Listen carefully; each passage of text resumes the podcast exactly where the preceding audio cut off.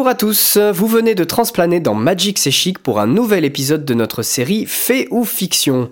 Aujourd'hui, nous allons vous raconter l'histoire d'Ixalan qui fait directement suite aux événements qui se sont déroulés sur Amonkhet. Bonjour à tous, alors si vous n'avez pas vu nos épisodes précédents, on vous conseille de commencer par le début avant de regarder cette vidéo bien sûr. Mais là, on part donc explorer un tout nouveau plan du multivers aux inspirations précolombiennes et bondé de pirates, ondins, dinosaures et autres vampires. C'est parti L'histoire actuelle de Magic nous transporte une nouvelle fois dans un monde inconnu. Ixalan est le nom du plan en lui-même, mais aussi du continent sur lequel se déroule l'histoire que l'on va vous raconter, et dont d'ailleurs une carte euh, est consultable, euh, qui a été éditée par Wizard donc pour la première fois depuis longtemps, et nous ont fait le plaisir de cartographier euh, ce petit univers. Mais il y a aussi d'autres continents sur ce plan que l'on ne connaît pas à l'heure actuelle. La légende raconte qu'au plus profond de la jungle d'Ixalan se trouve un trésor qui dépasse l'entendement. Caché dans la cité antique d'Oraska, le soleil immortel est un artefact au pouvoir mythique qui promet richesse, puissance et vie éternelle. Autrefois oubliée, cette légende revient peu à peu dans les mémoires des différents peuples d'Ixalan qui ne reculeront devant rien pour obtenir cette relique sacrée. Les Ondins des héros de l'Onde et les humains de l'Empire du Soleil ont partagé le continent d'Ixalan pendant des générations, mais les attaques des pirates de la coalition des Hardis et des vampires de la Légion du Crépuscule viennent perturber cet équilibre. Chacun souhaite récupérer Oraska, mais personne ne sait vraiment où elle se trouve. Le peuple ondin des héros de l'onde est un regroupement de plusieurs petites tribus nomades. Ils vivent en harmonie avec la nature et leurs chamans contrôlent le vent et l'eau. Ils pensent que le pouvoir du soleil immortel est trop dangereux et ont donc décidé de protéger la cité d'or. De peur de succomber à la tentation du pouvoir, eux-mêmes ont préféré oublier où elle se trouve. L'Empire du Soleil est une civilisation puissante qui domine les côtes du continent. Les guerriers de l'Empire sont soutenus par des prêtres et des mages qui commandent les dinosaures qui peuplent Ixalan. Le nouvel empereur au pouvoir a amené son peuple vers l'expansion et cherche désormais à récupérer les terres intérieures qu'il possédait auparavant. Il recherche le soleil immortel qu'il voit comme le symbole de leur identité. La Légion du Crépuscule, quant à elle, est bâtie autour de rites et de la dévotion à une puissante église régie par des paladins morts-vivants qui se nourrissent du sang de leurs ennemis. Après 700 ans de guerre et de conquête, la Légion marche vers Ixalan. Certains de ses leaders cherchent aussi le soleil immortel, qui serait une source de vie éternelle qui pourrait mettre fin à leur malédiction. Enfin, la coalition des Hardis a été formée par des navigateurs qui ont fui les vampires de la Légion par les mers. Ils souhaitaient à la base établir des colonies sur Ixalan et marchander avec l'Empire du Soleil, mais ils se sont fait chasser et leurs capitaines se sont donc tournés vers la piraterie et le pillage. Les rumeurs de la cité d'or d'Oraska ont fini par arriver à leurs oreilles et chaque équipage participe donc à la course vers ce trésor caché. Voilà pour les présentations rapides de chaque tribu d'Ixalan, maintenant passons au récit. Nos héros les Sentinelles ont subi une cuisante défaite sur le plan désertique d'Amonkhet suite à un combat contre Nicole Bolas qui n'en a fait qu'une bouchée. Cependant, au lieu de simplement les exterminer, le dragon a préféré les forcer à fuir les uns après les autres. Jace n'a rien pu faire de ses pouvoirs psychiques face à la puissante magie bleue du dragon et se retrouve alors expulsé hors d'Amonkhet en perdant totalement la mémoire. Lorsqu'il réouvre les yeux pour la première fois depuis l'affrontement, il se retrouve sur une plage, nez à nez avec un dinosaure plutôt inoffensif, une créature qui lui est forcément inconnue, étant donné qu'il ne se rappelle même pas de son propre nom. Il commence à explorer les environs tout en essayant de se rappeler de ce qui a bien pu le faire atterrir ici. Une vague d'énergie vient alors lui parcourir tout le corps et le disloque pour l'emporter ailleurs. Jace tente donc de se transplaner sans le savoir, mais se retrouve brutalement projeté en arrière par une magie matérialisée d'un triangle brillant entouré d'un cercle avant d'avoir pu achever son voyage, scène décrite sur la carte Entrave d'Ixalan. Bloqué sur son île, Jace passe un certain temps à jouer les Robinson Crusoe. Il explore, se fabrique des outils, redécouvre le goût des fruits et tente de faire un feu. Au moment où il s'apprête à lâcher le bâton qu'il frottait depuis des heures, de la fumée puis une flamme se forme. Jace se précipite alors vers le foyer avec son poisson pour le faire cuire, mais rien ne se passe, la flamme ne chauffe pas et semble issue de son imagination. Il estime donc pendant un moment être devenu fou, mais finit par se rendre compte qu'il dispose de pouvoirs lui permettant de créer ce genre d'illusion, qu'elle soit volontaire ou inopinée, comme le feu ou même l'image d'une jolie brune vaguement familière lui rendant visite et qui n'est autre que Liliana. Au bout de quelques jours de dépression, Jace décide de prendre son sort en main en fabriquant un radeau pour quitter sa prison insulaire. Quatre jours se sont déjà écoulés quand une énorme tempête vient détruire son navire et l'amène à s'échouer sur une nouvelle terre. À bout de force, il tente une nouvelle fois de transplaner, mais en vain. C'est alors qu'il aperçoit un bateau à voile nommé le Belligérant se rapprocher de lui. Les pirates à son bord le repèrent et son capitaine, qui n'est autre que la Planeswalker Vraska, se retrouve désemparé face à un Jace qui n'a aucune idée de qui elle est. Pour rappel, ces deux-là ne s'étaient pas quittés en très bons termes sur Ravnica puisque Jace avait fait échouer les plans de la Gorgone qui souhaitait accéder au pouvoir. Nous allons maintenant traverser la jungle pour nous rapprocher des chevaliers de l'Empire du Soleil, et plus précisément de Watley, la plus talentueuse d'entre eux. Depuis sa jeunesse, la jeune femme s'entraîne sans relâche pour aiguiser ses talents de combattante et d'oratrice. Elle n'attend plus qu'une chose, obtenir le titre de poétesse guerrière, qui n'est remis qu'une fois par génération de la part de leur empereur. Watley et son cousin Inti retournent à la ville de Pachatupa après avoir mené une bataille mettant le point final d'une campagne de libération de la côte du Soleil face aux vampires de la Légion du Crépuscule. Pour célébrer l'événement, l'empereur regroupe les milliers d'habitants sur la place de la cité et prévoit un discours auquel Watley prendra part. L'empereur incite la foule à acclamer la jeune femme qui récite son meilleur poème pour l'occasion, persuadée qu'elle obtiendra le titre de poétesse guerrière à la fin de son éloge aux divinités. Mais il n'en est rien. Après la cérémonie, l'empereur explique à Watley qu'il redoute une nouvelle attaque et l'envoie donc patrouiller sur les côtes. Un mois plus tard, son escadron repère des pirates de la coalition des Hardis et elle se retrouve nez à nez avec l'un d'eux. Un minotaure immense, au point de feu, maniant des chaînes incandescentes et répondant au nom d'Andgras, un énième individu à la recherche du soleil immortel. La chevalière montée sur son dinosaure se retrouve rapidement écrasée par la puissance de ce pirate très spécial et réalise qu'elle ne s'en sortira pas vivante. C'est à ce moment que quelque chose dans sa poitrine s'embrase et elle sent peu à peu son corps se disloquer de la réalité. Dans son voyage d'un instant, elle découvre une cité aux couleurs métalliques, éclatantes, baignée de magie. Sans le savoir, elle venait d'avoir un aperçu de Kaladesh, mais soudain, tout disparut. Elle est projetée en arrière et s'écrase sur Ixalan face à un gratte hébété qui réalise qu'il n'est pas le seul Planeswalker bloqué sur ce plan. Il propose à Watley de s'entraider pour quitter Ixalan, mais elle ne comprend absolument rien de ce qu'elle vient de vivre et encore moins des paroles du Minotaur. Elle saisit une occasion pour le frapper et s'enfuir.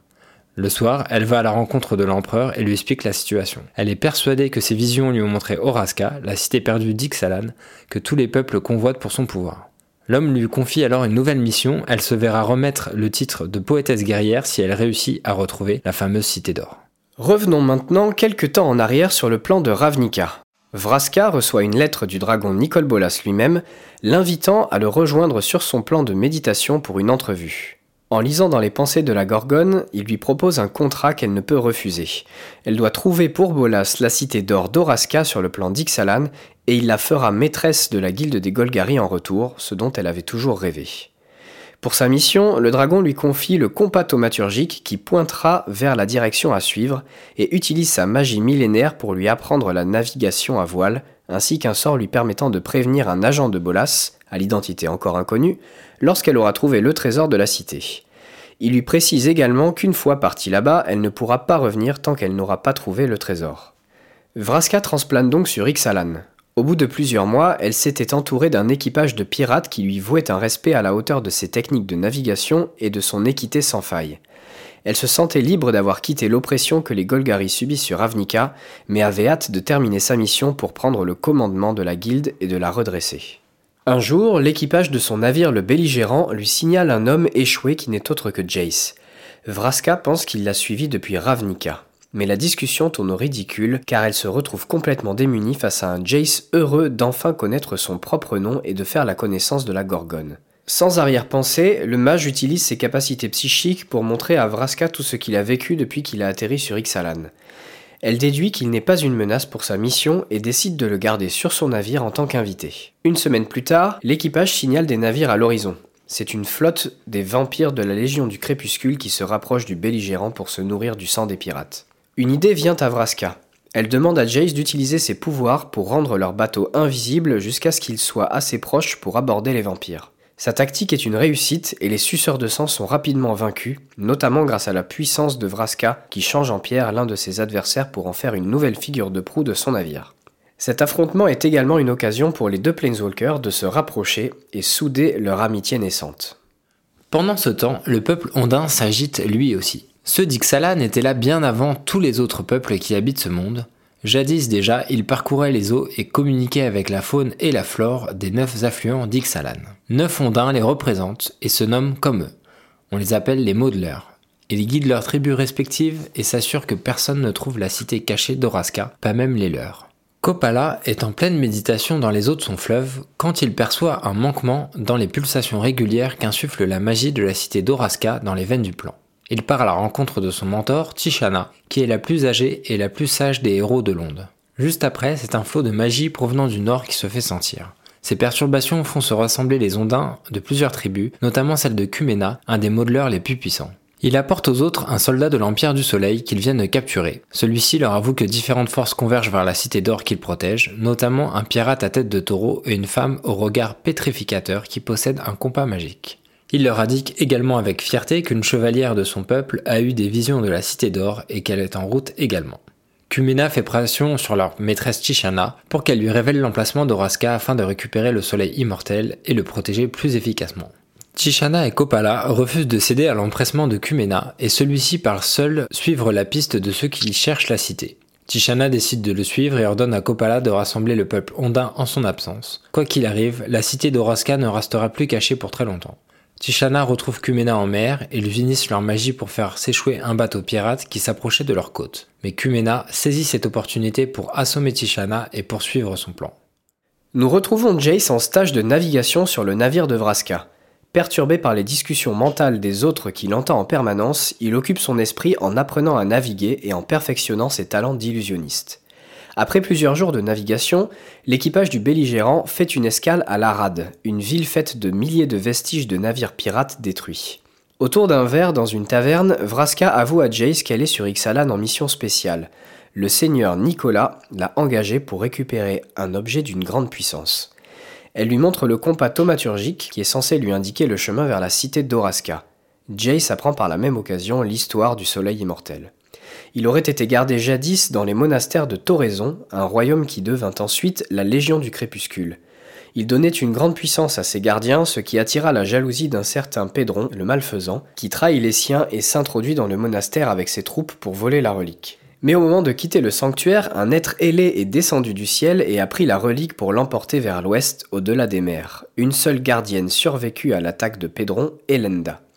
Elle se tourna vers la magie noire et fit serment de porter le fardeau de l'immortalité jusqu'au jour où le soleil immortel serait récupéré. Elle a poursuivi la relique sacrée pendant des siècles en vain, puis a fini par retourner à Toraison pour enseigner son sacre aux nobles et engendrer de nouveaux vampires. Leur soirée de pirates se termine et Jace profite d'un moment d'intimité pour questionner Vraska sur son passé. Elle lui dit qu'ils viennent tous les deux d'une grande ville appelée Ravnica, où Jace était un politicien. Ils se confient l'un à l'autre, Jace lui parlant de ses pouvoirs de télépathie et s'inquiétant du nombre de personnes qu'il a pu tuer dans son ancienne vie, Vraska lui avouant qu'elle aimerait oublier ce qu'elle a vécu après s'être faite emprisonner et battre avec son peuple par les Azorius. Elle veut maintenant reprendre la tête du clan Golgari pour relever son peuple et pour ça, elle doit récupérer le soleil immortel pour son employeur. Les semaines passent et Jace continue d'occuper son esprit à bord du belligérant. Un jour, il décide de se concentrer sur le compas thaumaturgique et se rend compte qu'il est défaillant. Voyant ça comme un puzzle, notre ami Planeswalker s'empresse de le démonter puis le remonter comme il se doit. Il réalise ensuite que le compas réagit et pointe vers les vagues de magie comme celles que peuvent émettre les Planeswalkers et probablement le soleil immortel. Au moment où il s'apprête à apprendre la bonne nouvelle à Vraska, le belligérant subit de plein fouet la magie de Tishana et Kumena qui font s'écraser le navire sur les rochers. Mais le navire de Vraska n'est pas le seul à s'échouer sur la plage. Un galion de la Légion du Crépuscule qui s'apprêtait à aborder le belligérant s'est lui aussi retrouvé détruit par la magie des ondins. À son bord se trouvait Vona, une vampire qu'on appelle la bouchère tant sa folie du sang est grande. Elle avait entendu les rumeurs de la capitaine de ce bateau pirate qui détenait un compas pointant vers la cité d'Oraska. Elle n'a qu'une idée en tête lorsqu'elle parvient à rejoindre la plage, c'est retrouver le soleil immortel pour Sainte Helenda, sa reine. Après s'être rassasiée auprès d'un pirate pris de panique, elle part s'enfoncer dans la jungle d'Ixalan. Pendant ce temps, Jace et Vraska parviennent à se hisser hors de l'eau et récupèrent un canot dans lequel ils montent. Jace utilise une illusion pour les rendre invisibles afin qu'ils puissent remonter le fleuve sans être repérés. Et quelques heures plus tard, pendant qu'ils s'enfoncent dans la jungle, Vraska avoue à Jace que Ravnica est en fait un autre monde et qu'ils sont tous les deux des Planeswalkers capables de parcourir le multivers. Jace ressort alors le combat thaumaturgique et explique son fonctionnement à Vraska ébahi. Mais quelque chose interrompt Jace. Il ressent soudainement l'esprit d'une humaine, d'un vampire, d'une ondine et d'un minotaure. Watley, notre poétesse guerrière en devenir, avait parcouru la jungle avec sa monture à la recherche de l'ondine que ses troupes avaient repérée.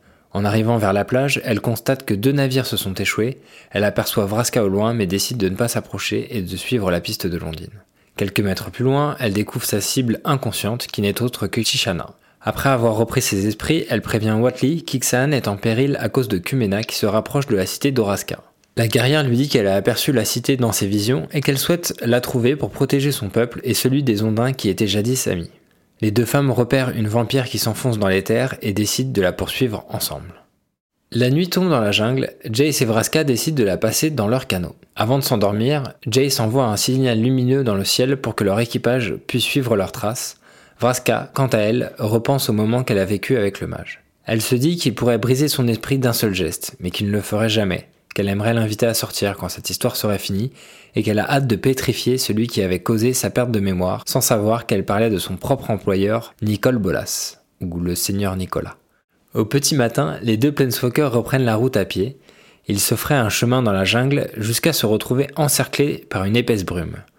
Ils se retrouvent face à face avec la vampire Vona, qui profite du manque d'entraînement de Jace pour lui asséner un coup de poing, récupérer le compas et s'enfuir.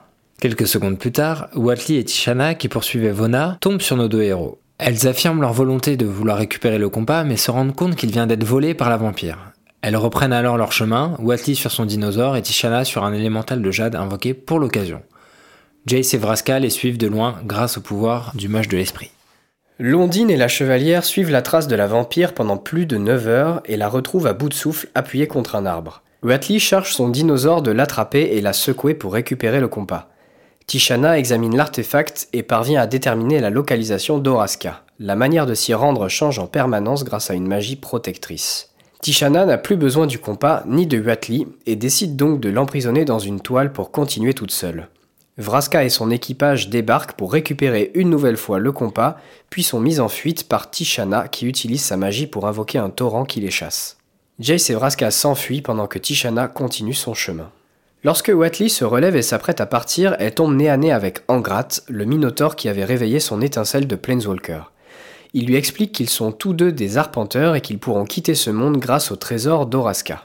Le compas thaumaturgique tremblait entre les mains de Vraska. Quelques instants plus tard, l'équipage du belligérant débouche dans une clairière et s'arrête bouche bée. Les tours dorées d'Oraska perçaient les arbres au loin. La cité avait l'air immense. En se rapprochant, ils constatent que le sol commence à trembler. Secousse après secousse, la roche sous leurs pieds se fissure de plus en plus pour faire émerger la cité et ses tours de la jungle qui l'entourait. Alors que le compas brillait d'une intensité encore jamais vue, quatre rugissements provenant d'une ou plusieurs bêtes géantes au loin font trembler la terre. Quelque chose vient de s'éveiller tandis que la cité d'Oraska continue son ascension. Mais quand Vraska décide de poursuivre sa route avec son équipage, elle voit Jace chuter du haut d'une cascade nouvellement formée par le terrain qui changeait sous leurs pieds. Elle tombe à son tour en essayant de le rattraper. C'est la scène que vous pouvez voir sur la carte Voyage périlleux. Arrivée en bas, elle réussit à remonter à la surface quand une douleur vient assaillir son esprit. L'espace d'une seconde, une vision de Ravnica s'impose à elle. Pourtant, elle est toujours sur Ixalan. Elle reprend ses esprits et repère Jace, gravement blessé à la tête. En se rapprochant de lui, c'est une autre vision qui explose dans son esprit. Elle voit un souvenir de Jace sur Ravnica le jour où il est devenu pacte des guildes vivants. C'est à ce moment qu'elle réalise que Jace se rappelle de son passé et de tous ses souvenirs qui reviennent à lui avec une telle force qu'il déborde dans l'esprit des autres. Le cœur lourd, elle comprend qu'il allait se rappeler de leur conflit, de ses responsabilités, et que ce qu'ils avaient vécu et bâti ces derniers mois allait s'écrouler une fois qu'ils reprendraient connaissance. Et c'est sur ce gros cliffhanger que l'histoire d'Ixalan se termine. La cité d'Oraska est enfin découverte et ses portes ont l'air euh, grandes ouvertes. Londin Kumena est toujours dans la course, hein, suivi par Tishana qui essaie de l'arrêter. Watley et Angrat ne sont pas loin derrière et le vampire Vona n'a peut-être pas dit son dernier mot. Et pour Jace et donc si vous n'avez pas été euh, perdu par ces multiples courses au cœur de la jungle, ça risque d'être un peu plus compliqué étant donné la situation, euh, le fait qu'ils retrouvent la mémoire euh, et donc qu'ils se souviennent de sa rivalité sur Ravnica avec la Gorgone. Quoi qu'il en soit, on a hâte de vous raconter la suite et on espère que cet épisode vous aura plu. En attendant, on vous prépare une vidéo pour guider ceux qui veulent débuter ou reprendre Magic, ainsi qu'une présentation filmée du coffret Explorers of Ixalan, une nouvelle expérience Magic à tester en multijoueur. Merci de nous avoir écoutés et à très bientôt